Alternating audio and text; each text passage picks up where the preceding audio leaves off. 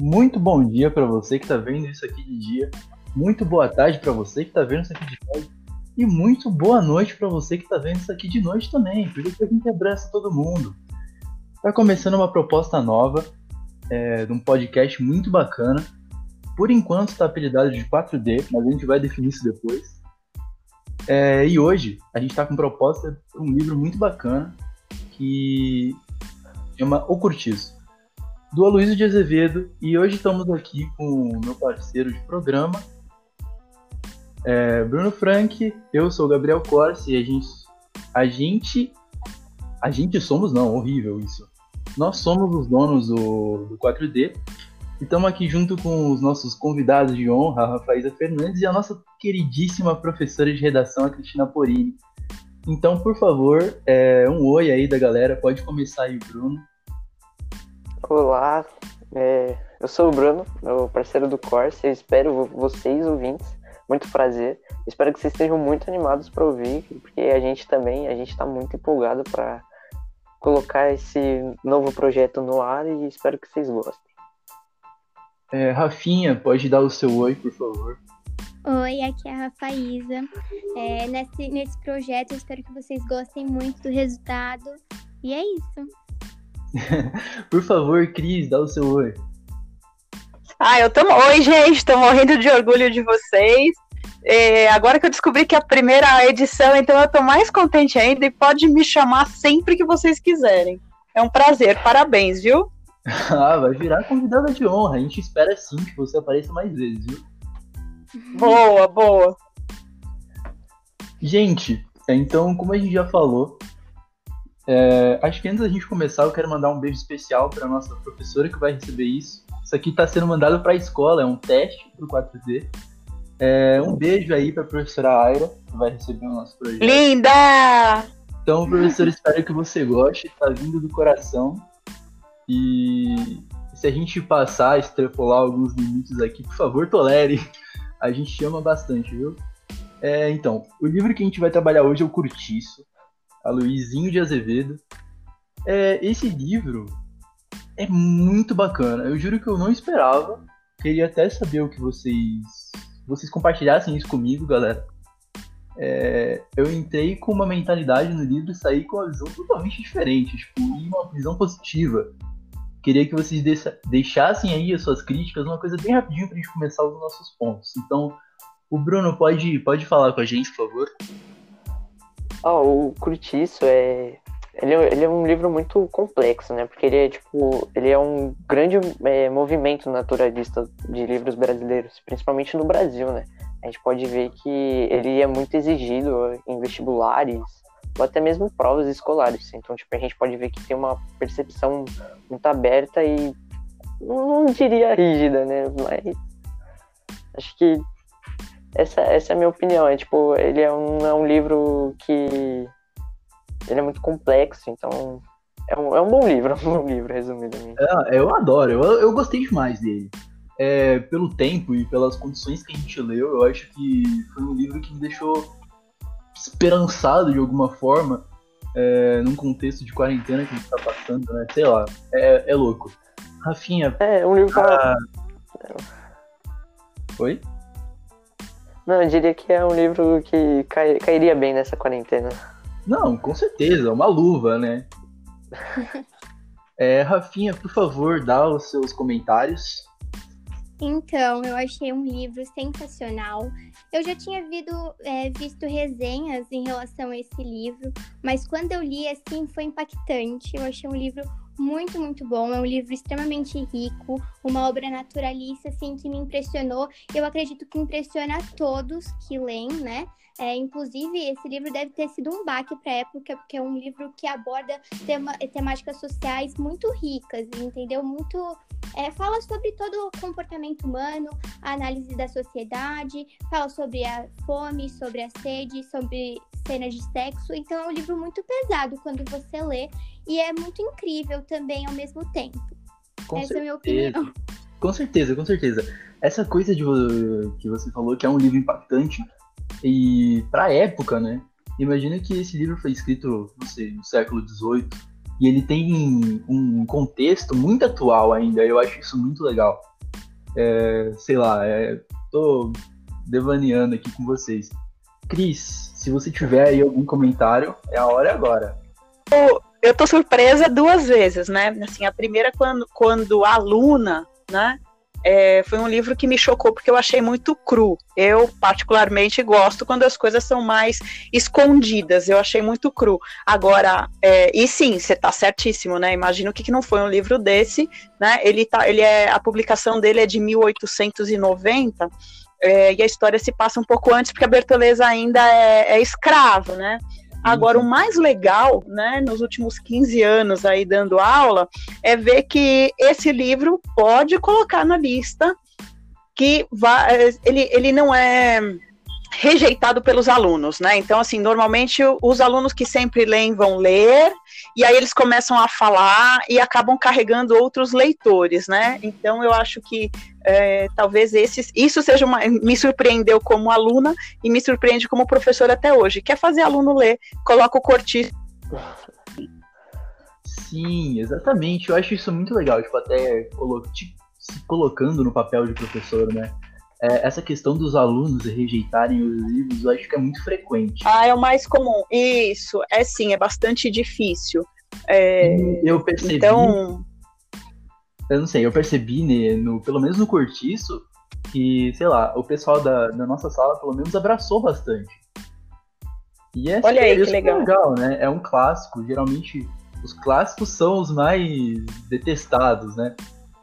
Não sei, pelo menos. E o que eu acho bem interessante é, é que assim, vocês têm, geralmente, né? Eu não quero atrapalhar em função do, do, da, do, do andamento, né? Do que vocês já têm para falar a respeito do livro, mas uma questão já pertinente é a linguagem, né? Depois a gente vai falar mais sobre isso, mas um, o primeiro passo que vocês reclamam de um livro, vocês generalizando, né? Ah, não dá para entender o que escreve. E veja, já falei, né? É um livro de 1890, o vocabulário não é fácil, mas vocês encaram, né? Isso é bem legal.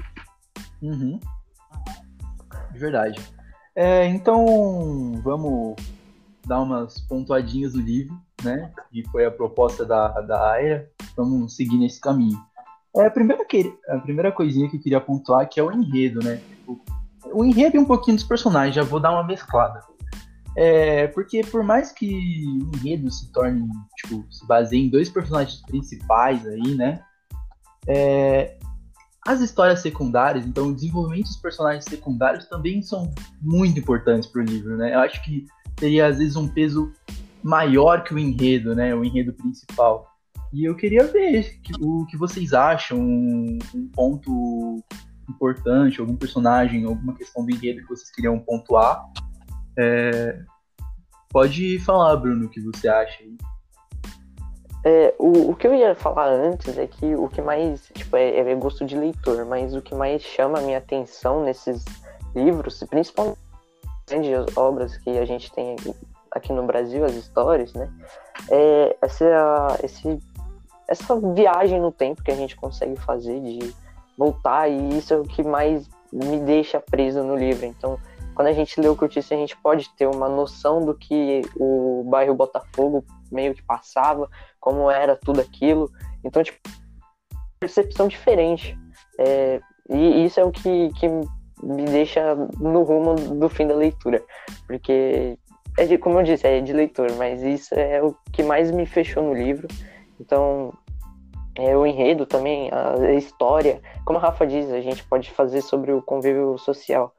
Que a gente pode trazer para cá, que existe ainda muita gente com aqueles comportamentos que a gente sabe muito bem que a gente vai falar aí no decorrer do, do nosso podcast. Beleza, tem algum personagem, alguma questão do enredo que você quer pontuar ou posso passar para Rafa? Eu, eu, fico aqui na guarda, eu vou aproveitando a chance aí, a brecha que derem ah, que. Beleza, eu vou deixar então uma coisa mais fluida. Assim. Então a Rafa vai comentar, mas se vocês quiserem comentar em cima do comentário, por enquanto, podem ficar à vontade, tá? É, Rafinha, você quer falar alguma coisa? Sim, eu acho importante a gente falar sobre a Bertoleza, né? Porque ela é uma, é, uma personagem que ela é colocada meio em segundo plano. quando você lê o Curtiço e você vê que ela tá lá com o João Romão e tudo mais, você vê que, tipo, ela era uma escrava e aí meio que ela era fugitiva e tal. E aí você vê nesse livro que a exploração dela nunca acabou, certo? Porque você vê é, que ela, tá, ela deixou de ser escrava, mas ela era ainda a, a primeira a acordar e a última a dormir. Ela era ainda. É, um preconceito racial muito grande. E no final do livro, ela foi muito humilhada pelo João Romão e por todas as pessoas ao redor dela. Então, acho que isso é um fator muito importante, porque isso acontece até nos dias de hoje, sabe? E eu acho uma coisa muito triste e também é uma coisa muito importante dessa história do livro, que o livro coloca como se ela tivesse acabado a escravidão dela, mas na verdade nunca acabou. Sim, inclusive eu acho a Bertoleza um dos personagens mais, um dos mais, né? Porque esse livro é cheio dessas coisas. Mas um dos personagens mais complexos, e acho que um dos mais tristes, né? Você tem uma uma escrava fugida que, na verdade, uma escrava de ganho, né? Ela era uma escrava de ganho. É, que tinha que dar a maioria, a maior parte do, dinheiro que ela, que ela tinha pro, pro dono, né? E ainda assim, o restinho que tinha, ela guardava para poder comprar a carta de alforria. Então, você vê que praticamente ela trabalhava de graça, né? Um bom tempo ela trabalhou de graça. E a questão dela confiar no João Romão e até, tipo, ter um laço afetivo com ele, é, com aquela promessa de comprar a carta de alforria. Tipo, é um personagem que se dedicou muito para ganhar pouco, né? Exatamente. E é uma coisa que eu até andei pesquisando. É, tem algumas teorias em cima do livro que, que são as teses deterministas, né? Então, é, falam que a maioria dos personagens, o que acontece com eles é porque eles moram no Curtiço. Então, o Curtiço torna-se um, do, um dos maiores personagens, né? Ele, ele se personifica no livro. E é muito legal isso. É, a Bertoleza... Essa é uma característica realista, né? Então, assim, o livro aborda muito essa questão é, em relação a todos os aspectos, todas as temáticas, de certa forma, é, se você parar para refletir, tem a ver com o determinismo. Né? Sim, sim. Como o livro todo baseado, né? Mas, tipo, é, levando em aspectos, a Bertoleza é, é um negócio complicado, né? Você pensar, para pensar é, no determinismo, tipo, toda a desgraça que aconteceu na vida dela era porque ela morava ali, é porque ela era negra. Tipo, entendeu? É um livro muito racista Infelizmente, né? Sim. Mas em questão de época, é, é um livro racista. E o desenvolvimento dela é um dos personagens que me choca muito. Não sei. É, Imagina Cri... viver como ela, né? Sim, não, com certeza, né? É um personagem muito justiçado. Eu fico de boca aberta toda vez. toda vez que chega é, é na como... parte. Exatamente, é tipo como se a gente estivesse assistindo uma série e a gente sabia, tipo, é, sentindo o que aquele personagem está passando, sentindo o sentimento, a emoção, a raiva, a angústia. E sensacional, cara, sensacional. Exatamente. Cris. Cara, sensacionais são vocês, mano. Eu vou embora. Genial, cara. Não precisa. Eu, eu queria só chamar atenção para duas figuras, seguindo aí a, a linha das, das é, personagens femininas, né? É, eu queria falar a respeito da Rita Baiana, né? Sim. Que eu acho que a Rita Baiana vem numa pegada, né? Já que a gente está falando de personagens secundárias ali, então ela se contrapõe à Bertoleza porque ela, ela tem um pouco de, assim, é, um pouco não, ela é bastante dona do nariz dela, né? Então ela vai mostrando um, um outro tipo de mulher dentro desse livro, né? É, que ela é dona do nariz dela, então quando ela decide se relacionar com um homem branco, ela faz isso porque ela quer, né? É, claro que num segundo momento, né? É, ela vai ser usada por ele também, né? Então a gente tem um estudo a respeito desse livro que fala sobre, ele é, é um estudo bem interessante que fala que o cortiço tem três tipos de mulheres, né? Então ele mostra as mulheres que são objeto, como a Bertoleza, como a, a Estela. Não, a Estela não, gente, falei besteira. Como a filha da Estela, me lembra o nome da menina? Zumira. Zumira, muito bem. Então, são, são personagens femininas que são manipuláveis, né? Elas não Uhum. têm vontade própria. Num meio de caminho, a gente tem a Rita Baiana, e aí sim entra a, a Estela também, né? Porque ao mesmo tempo que elas conseguem fazer um. Elas ainda têm alguns compromissos, né? Elas obedecem. E na outra ponta, que eu acho que é uma personagem assim que, meu, merece ser estudada, ainda mais em toda, todo momento, momento que a gente vive, é a Leone, né? Que a Leone é uma per- não, ela é o que a gente chama nesse livro de personagem sujeito. Então a gente tem as mulheres objeto, Bertoleza, mulheres que são ao mesmo tempo sujeito e objeto, como a Rita Baiana, e a gente tem a Leone, né? A Leone que é dona do nariz dela, que assume a sexualidade, a homossexualidade e a prostituição, né? Ela é uma personagem bastante rica, né? Bastante rica. Uhum. É, toda essa questão de, de personagem e das mulheres, eu acho que foi uma jogada de mestre, assim, do Aloysio, porque eu acho que é o que deu destaque para a obra dele, tipo, querendo ou não. É, às vezes o, o enredo, que nem eu destaquei, o enredo principal não é lá grandes coisas. Não é. é- Eu não, não consigo, tipo, medir isso em palavras, mas o enredo não. Ele não é o charme. do Ele não é-. É, ele não é tão complexo, né? mas o desenvolvimento dos personagens eu fico de, de boca aberta. Tipo, eu não consigo, sabe? É, é muito bom, muito bom. Eu, o- outra história secundária que eu gosto bastante é a do, do português que fica vizinho do. Ah, é que eu sou péssimo com nome, vocês precisam me ajudar. O Miranda. Isso. O Miranda, A isso. história do Miranda é. É pesada demais.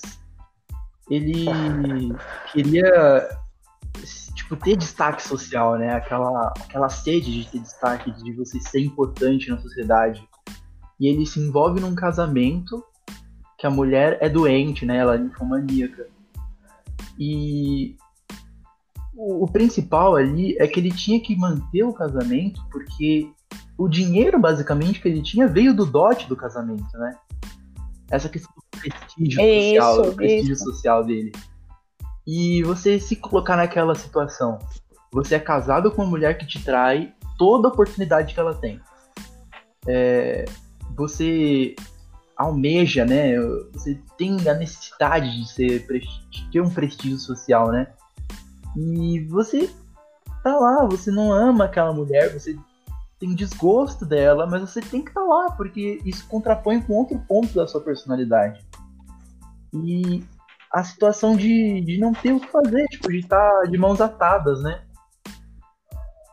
Eu acho isso fantástico na escrita do, do Aloysio, porque eu consigo lembrar. É, porque ele queria. Oi, eu não, eu não quero te atrapalhar, querido. É, ele queria, de qualquer forma, a ascensão social, Isso. né? Então, o, o, o que é muito importante ver nesse livro é o que, agora, em que medida né, o Miranda vai, se, vai, vai ser diferente do É. João Romão? Veja, né? É, é o mesmo comportamento em classes sociais diferentes, os dois querendo Uhum. ascender, né? Um economicamente, o outro socialmente, mas é, é, é bastante interessante, sim, né? Ver que é, o que ele deixa, né, a partir do momento que ele espelha esse comportamento nesses dois homens, é que independente da classe social, as pessoas Cris?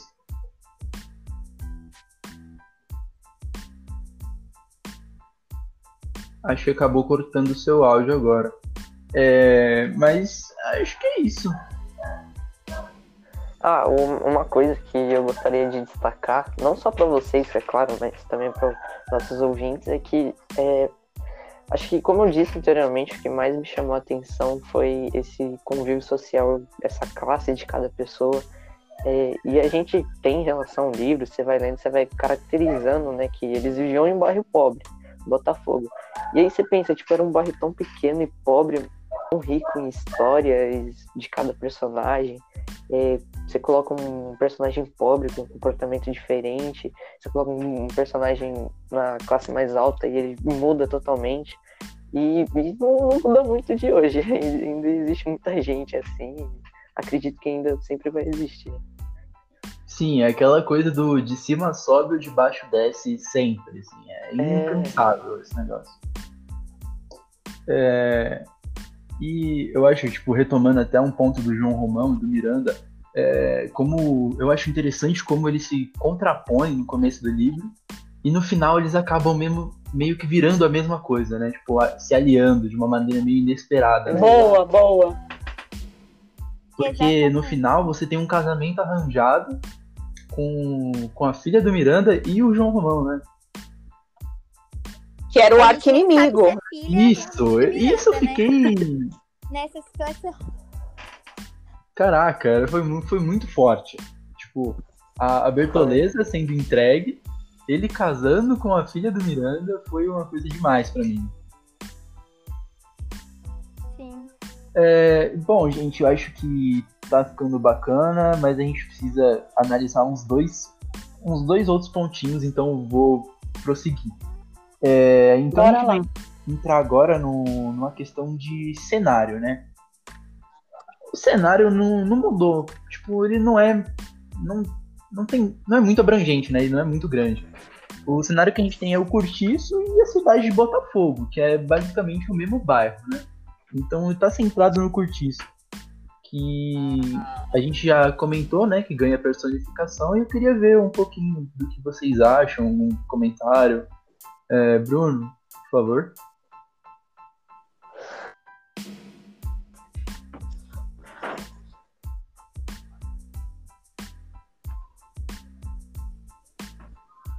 Como, e, como eu disse é, anteriormente, é, a, tipo, é um bairro muito pequeno, o Botafogo, então era muita gente fugindo é, em relação à história, viu a, a abolição da escravidão, então era tipo um fugitivo correndo pro morro.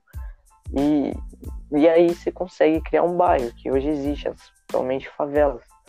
E como eu disse, é, era um bairro tão pequeno, mas era tão rico, cheio de história, tão rico em características. É, é impecável o livro em questão de social, sobre a sociedade ali no tempo. E é isso. Maravilha. Rafinha, tem alguma coisa que você quer pontuar pra gente? Não, eu concordo com, eh, com o Bruno plenamente em relação ao pensamento dele. Eu acho que é o, é o Curtiço é muito rico. É, ele abrange muitas coisas, é só um lugar que abrange muitas coisas, muitas pessoas ricas em cultura e várias características interessantes. Perfeito. É, Cris, eu vou falar é, um pouquinho, depois você, você comenta, tudo bem? Beleza, beleza, claro.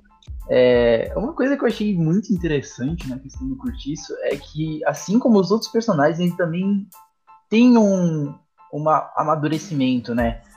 É, que acompanha muito do João Romão, que é o dono do Curtiço. Então, você vê que ele, ele se espelha muito no desenvolvimento do personagem do João Romão.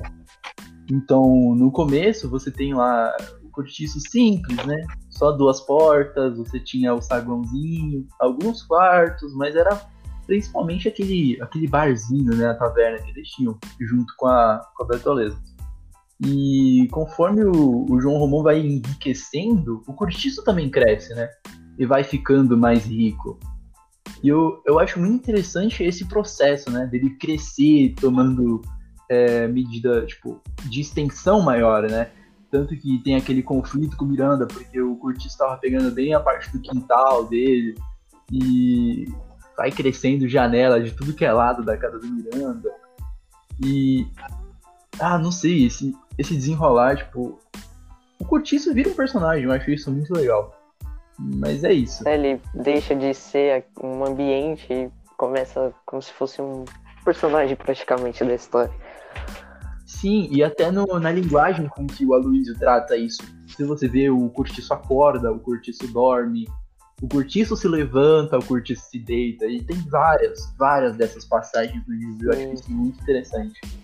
Mas era basicamente isso. Cris, se você tiver agora alguma coisinha para comentar.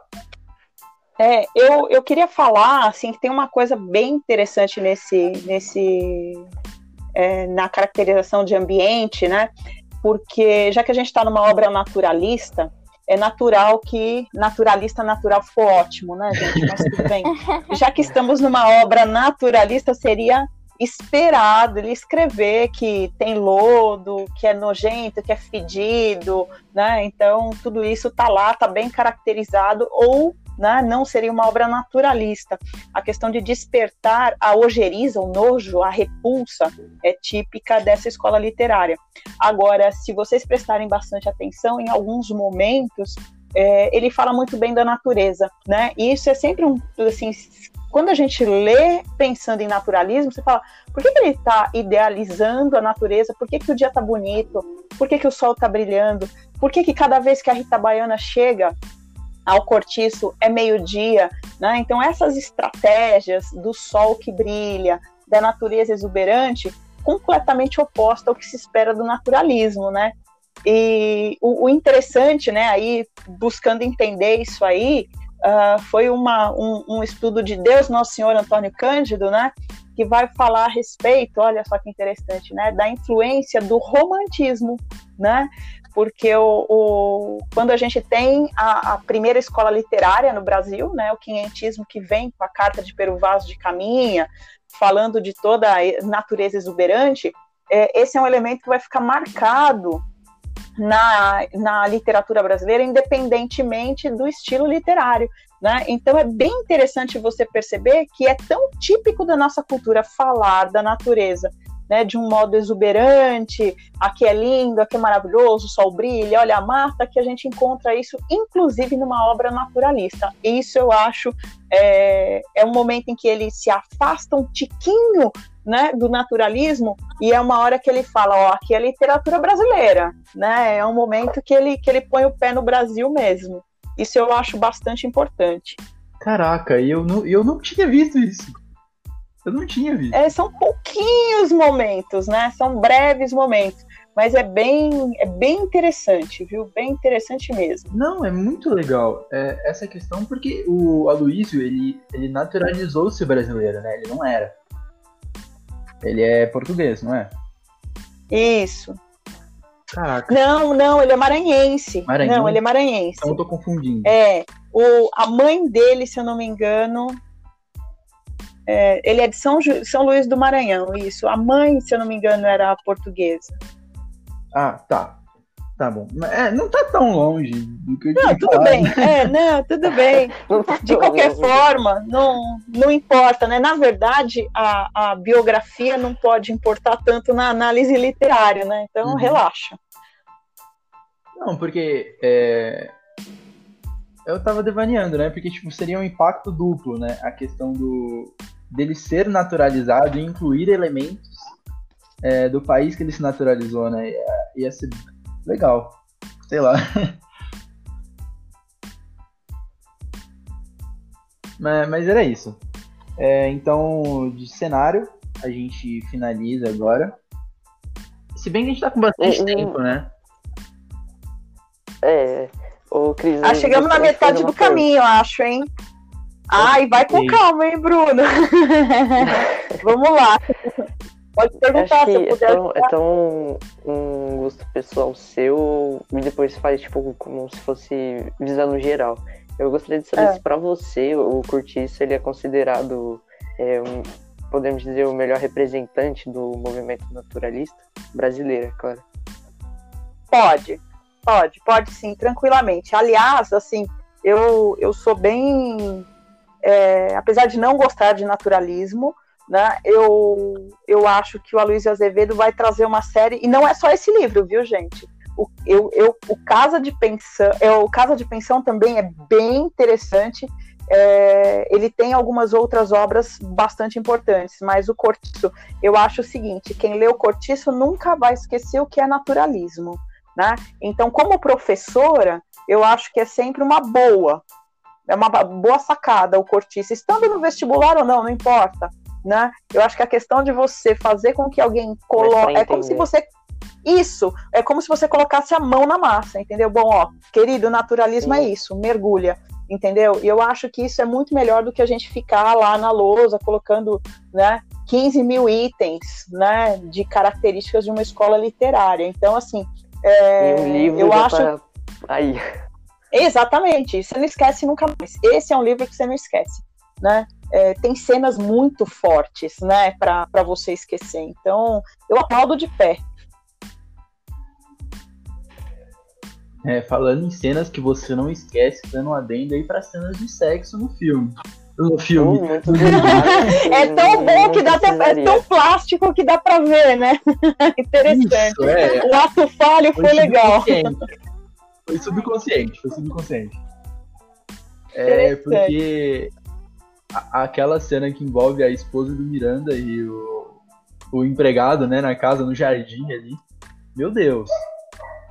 Até é o Henrique. É, o Henrique, aliás, deixa eu, deixa eu falar um, um né, colocar um adendo aí. O, o Henrique nessa, nessa obra é um vestibulando, né? Ele vem do, do uhum. interior, né? E eu acho legal que eles ficam, na verdade, na mão, que é uma personagem que lá no começo a gente deixou de falar, né? É... Ai, como é que ele chamava, gente? O, o agregado. Puxa vida, deixa eu correr aqui pegar minha cola. Cadê minha é um cola? Senhor? É o senhor, isso. É botelho. Botelho, acho. botelho. Vocês sabem que o botelho quer dizer alga parasitária, né? É muito interessante porque ele, ele faz parte, ele é uma classe, né, de pessoas que hoje não existe mais. É do agregado e no século XIX isso existia. Uma pessoa que não faz parte da família, mas mora e ele vive de puxar o saco. E ali é muito porque ele puxa o saco. Ele sabe das traições do Miranda, ele sabe das da Estela, ele encobre o Henrique, né? E com isso ele vai tirando dinheiro de todo mundo. Então, meu, bichinho ali é esperto, viu? Também um momento de bastante crítica, né? Um sanguessuga, praticamente. Ele é, exatamente. Ele é o puxa-saco. Ele é o puxa-saco, mas isso assim, todo é, é, agregado tinha que fazer isso, porque ele não iria conseguir viver sozinho. Então ele, ele, ele se torna um grande puxa-saco para se manter lá e não precisar trabalhar, não precisar se virar, né? Uhum. Vocês querem começar mais, é, comentar mais alguma coisa? Ou a gente pode partir para a linguagem? porque basicamente vai ser o último tópico. Aí a gente pode tipo, ficar livre para voltar em alguma coisa que a gente esqueceu, porque a gente tá, tem tempo. O que vocês preferem fazer agora? Ah, segue o roteiro, oh, oh, Tá, então eu vou pra linguagem, mas qualquer coisa a gente volta. Beleza? Isso. Beleza. Tá, e em questão de linguagem, né? E é uma coisa que sempre dá problema em, em, em livro clássico, né? É, a linguagem é uma coisa que não dá para evitar. O livro é antigo. E por mais que a gente faça, é, os especialistas façam readaptações, né? A linguagem sempre pega. E é um livro. Esse livro é difícil de ler. Eu achei difícil. Porque é naturalismo, né? Ele tem Sim. essa coisa da linguagem formalizada. Tem que ler o livro com um dicionário na outra mão. é. Mas pra, pra você entrar no livro, acho que é isso mesmo. Tem que estar tá a par das expressões que ele usa, né? Mas. Eu não sei, é uma coisa que eu vi. Se vocês quiserem comentar alguma coisa acho que eu cansei de procurar palavras no dicionário, até mesmo na internet, mas chegou um, um ponto que quando acaba o livro, eu acho que vai fazer falta aquela linguagem. Espero encontrar livros desse nível. Não da linguagem, mas sim da história, óbvio. mas a questão, a questão que eu acho da linguagem é que é uma coisa muito, muito complicada da gente falar, né? Porque querendo ou não, sempre tem os pontos positivos e os negativos da linguagem dos, dos livros antigos, né? Primeiro que a gente entra de, de cabeça no, na época, né? Eu acho que a linguagem é o, o primeiro gatilho que a gente tem para entrar, né? Para sentir o livro realmente. E eu acho que quanto mais recente a linguagem, ela não é que perde, mas ela tem outra visão, né? Uma visão mais atual. Sim. E é complicado, né? Essa discussão. É uma discussão, acho que até os professores devem ter, né, Cris? Que é essa transição, né? Essa transição da linguagem dos livros. É, porque na verdade, assim, você quer. Desculpa se eu falar demais, você manda parar. É, a gente tem sempre esse problema. É, agora, e se a gente. Existem versões facilitadas, existe inclusive versões do Cortiço em quadrinhos, é, digamos assim, censurada, né? Ou de certa forma met- metaforizada, mas existem quadrinhos, né? Porque assim, você imagina, você vai, você chega lá na desavisado numa livraria, nossa, olha, quadrinhos do Cortiço, já ouviu falar nesse livro? Vou levar pro meu sobrinho, né? É, criancinha de 10 É. anos lá, enfim, né? É, é uma, tem, alguns clássicos foram é, é, adaptados para quadrinhos.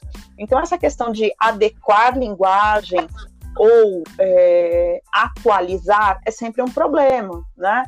É, por outro lado, edições maravilhosas, é, assim, versão original com comentários ao lado, né? É, explicando, inclusive, comportamentos. Então, é um livro que já vem mais recheadinho de informações, né?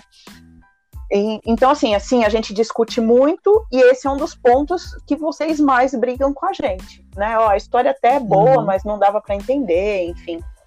Quando a gente tem a possibilidade de comprar uma edição mais cara, né? é, existem alguns facilitadores, mas também preço de livro no Brasil é uma encrenca, né, gente? Então, é, para a gente, professor, é sempre muito complicado o momento de escolha de livro, mas não é o motivo da, da, da, da, da conversa de hoje, né?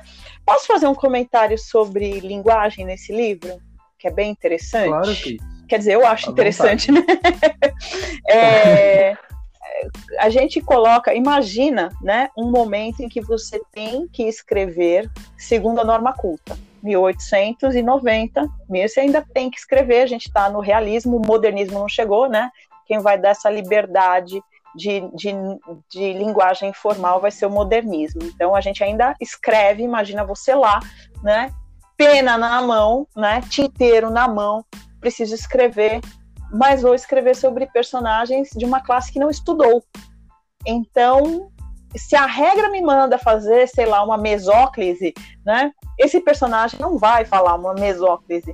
Então é muito curioso Uhum. você prestar atenção nesse livro, que assim, todos os trechos do narrador em terceira pessoa, onisciente, né? É, todos os momentos desse Sim. narrador em terceira pessoa, a norma é culta.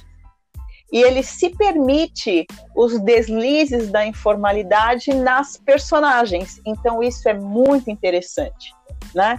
Porque vocês em geral olham o livro como tudo é difícil, né? E quando a gente presta um pouquinho mais de atenção, a gente vê que a linguagem do narrador é mais formal e a linguagem dessas personagens que não tiveram contato com o estudo é informal.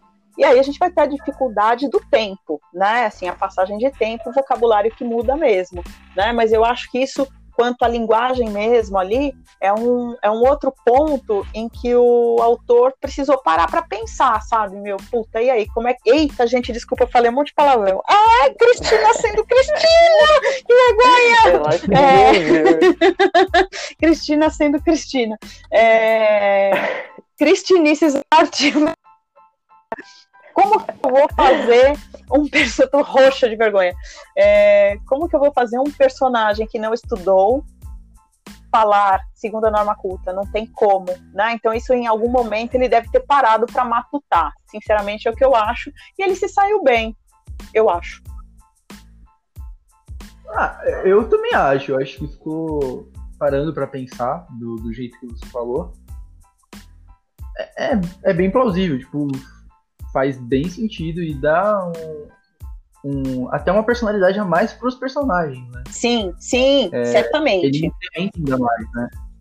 Certamente. E essa questão até que a gente deixou de falar do narrador. O narrador em terceira pessoa onisciente, né? Então faz ainda mais sentido você dar uma personificação pro narrador, colocando esse tom de. A questão da linguagem do narrador, né? Tem uma Isso. linguagem mais culta. para a pessoa que sabe do, do que está acontecendo né, no livro. É uma Ela... jogada de mestre. Eu, eu, eu só queria, tipo, colocar mais um asterisco na parte, ainda naquele assunto de linguagem, sobre o vocabulário do livro. Eu acho que quando é, você tem um leitor, você tá lendo um livro e você gosta do livro, mesmo que tenha palavras que tá lendo o seu vocabulário e que você não faz a mínima noção, eu acho que independente das palavras, se você realmente quer ler, se você realmente quer ir até o final, você aquilo ali não vai ser problema. Então, é, para mim, eu não, eu não, tive essa preguiça, essa, essa, esse caminho longo para ir atrás das palavras. Pelo contrário, achei muito divertido ir atrás das palavras e, e, como eu disse, o livro é incrível. Sim, apesar da linguagem, esse livro motiva a gente a continuar lendo, né? né? É, que nem em outros casos, que tem esse problema de, de linguagem e não é que entendia, né? Mas que é aquela leitura cansativa, né? Que você não Exato. consegue ler, tipo, muito em muito tempo, né? Você tem que ir lendo cortadinho, dar um descanso, depois pega. Esse aqui, se você quiser, você consegue ler ele tudo numa, numa vez só. Porque ele, ele se alimenta, né? Eu acho fantástico Sim, vocês falarem isso, viu? eu acho, eu acho fenomenal isso, gente. É, agora, eu, assim, se vocês tivessem opção entre uma versão em quadrinhos e uma versão original, para onde vocês iriam? Ah, eu acho que eu pegaria os dois, só para ver a ilustração e, e Legal, legal, legal, legal, legal. Eu iria pra mais antiga, assim, mais formal, né? Tipo, sem ser em quadrinho, porque eu acho sensacional esse livro, eu acho que não precisa de demonstração, sabe, ilustração de nada. Porque quando você lê, você já consegue visualizar tudo na sua mente, sabe? E quando eu li esse livro, meu, eu parecia que eu tava viajando, porque dava para saber todos os detalhes. É muito sensacional. Legal, legal, legal. Nossa, é que aí você me pegou num ponto que eu sou amante de quadrinhos, né? Então. E aí? É, eu acho que eu compraria os dois, sem sombra de dúvida. É, por motivos totalmente diferentes um do outro. Mas boa, boa. os dois. Boa. É, acho que o livro, por questão dele ser simplesmente perfeito, e os quadrinhos, porque amor, né? Não tem como. Aí o coração fala mais alto. É, o emocional não, não deixa por mais que às vezes você esteja apertado, assim, né, de dinheiros, você olha para os dois livros e fala, puxa, ficaria tão bem no meu quarto, na minha estante. Tá bonito, né? Dá um peso, é, né? De repente ele pula no seu carrinho e você nem vê.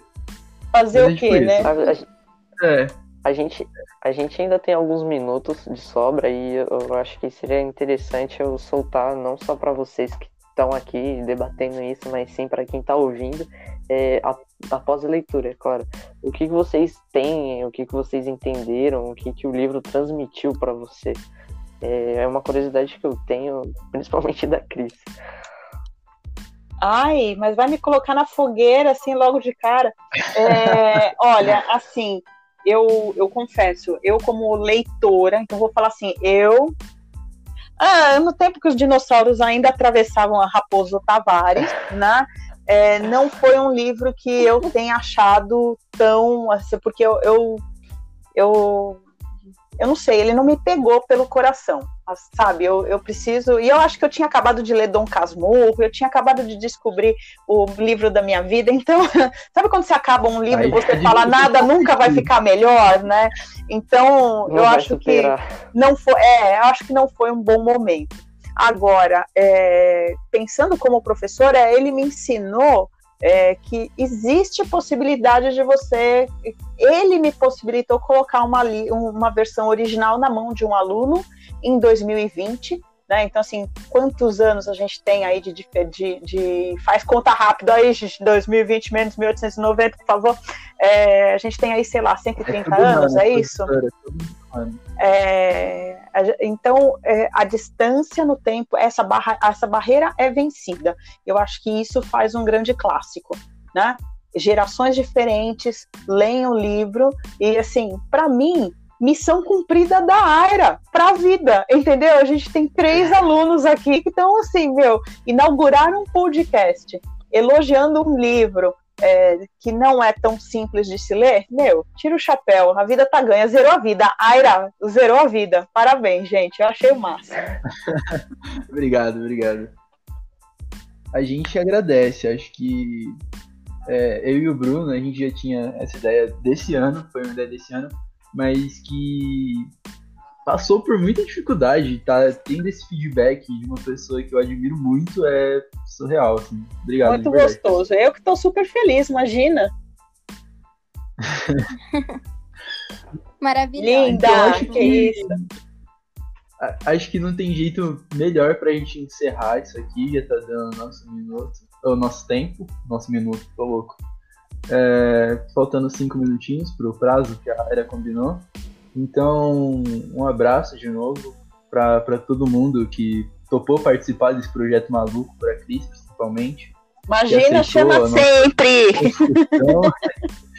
é, para Rafa, que topou ajudar a gente. Eu sei que seu, seu dia a dia tá apertado, tá complicado. E a gente só tem a agradecer o Bruno, que topou essa ideia comigo. Obrigado de coração a todo mundo. Obrigado, professora, pela proposta. A gente abraçou, como eu acho que você pôde ver. E quem puder agora, tipo, fazer o seu agradecimento, Bruno, a Rafa, a Cris, é, é o tempinho para a gente poder encerrar. Então, Bruno, se quiser, por favor. Ah, eu, só, só tenho que agradecer a vocês, porque a gente vive em tempos muito difíceis, então eu acho que a gente dedicar um pouco para essa conversa é muito boa, não só para mas para o momento que a gente está vivendo. Então, muito obrigado, Corse, por, por estar tá aqui junto, a Rafa, por ajudar e principalmente a Cris por ter aceitado o nosso convite. Espero que, que a gente tenha feito um bom trabalho. É, eu também gostaria de agradecer a Cris, que eu sei que tá difícil, né, nessa situação, nessa quarentena, para os professores principalmente, e ao Bruno, que está tendo todo esse trabalho, o Corse, e eu acho muito legal essa proposta do podcast, porque a gente pode ter esse contato, matar um pouco da saudade. E eu acho muito interessante a gente ter, debater sobre esse assunto, sabe? Porque eu acho tão interessante. É, eu li o mesmo livro que todos vocês e a gente tem visões totalmente diferentes. Então é muito legal pra gente conhecer mais a visão do outro e ter mais experiências em relação a esse livro.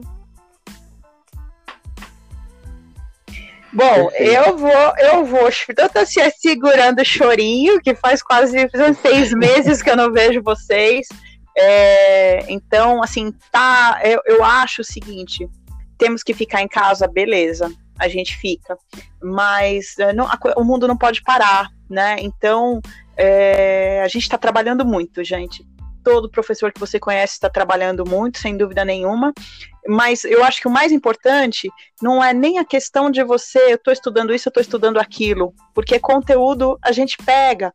É, mas assim, a escola, o convívio não morre, né? Então eu acho que, que isso é o mais importante. Essa, esse é o grande lance. Então, não importa, a gente está se encontrando virtualmente, que ótimo que a gente possa se encontrar virtualmente, que ótimo que as salas estão cheias, né? Isso, por mais dificuldades que a gente tem, a gente faz funcionar. É, e, de novo, Aira zerou a vida, Parabéns por você, pelo projeto. Meninos, toquem aí, chamem a gente. Pode chamar a Rafinha quantas, quantas vezes quiser, né, Rafinha? Pode chamar que a gente é, vem. Claro. Tô super orgulhosa de vocês e foi um mega prazer, mesmo, mesmo, mesmo, viu? Boa sorte. Obrigado. Então, gente, eu acho que desse jeito vai encerrar o, o nosso primeiro podcast, Projeto 4D. Em breve, então, no seu Spotify, no seu YouTube, em todas as redes que a gente conseguir publicar. É, já já vocês vão ter é, mais vídeos, ok? Então, um abraço, um beijo para todo mundo. E se cuidem e fiquem em casa. Álcool gel, álcool gel. álcool gel. Beijo, gente. Abraço.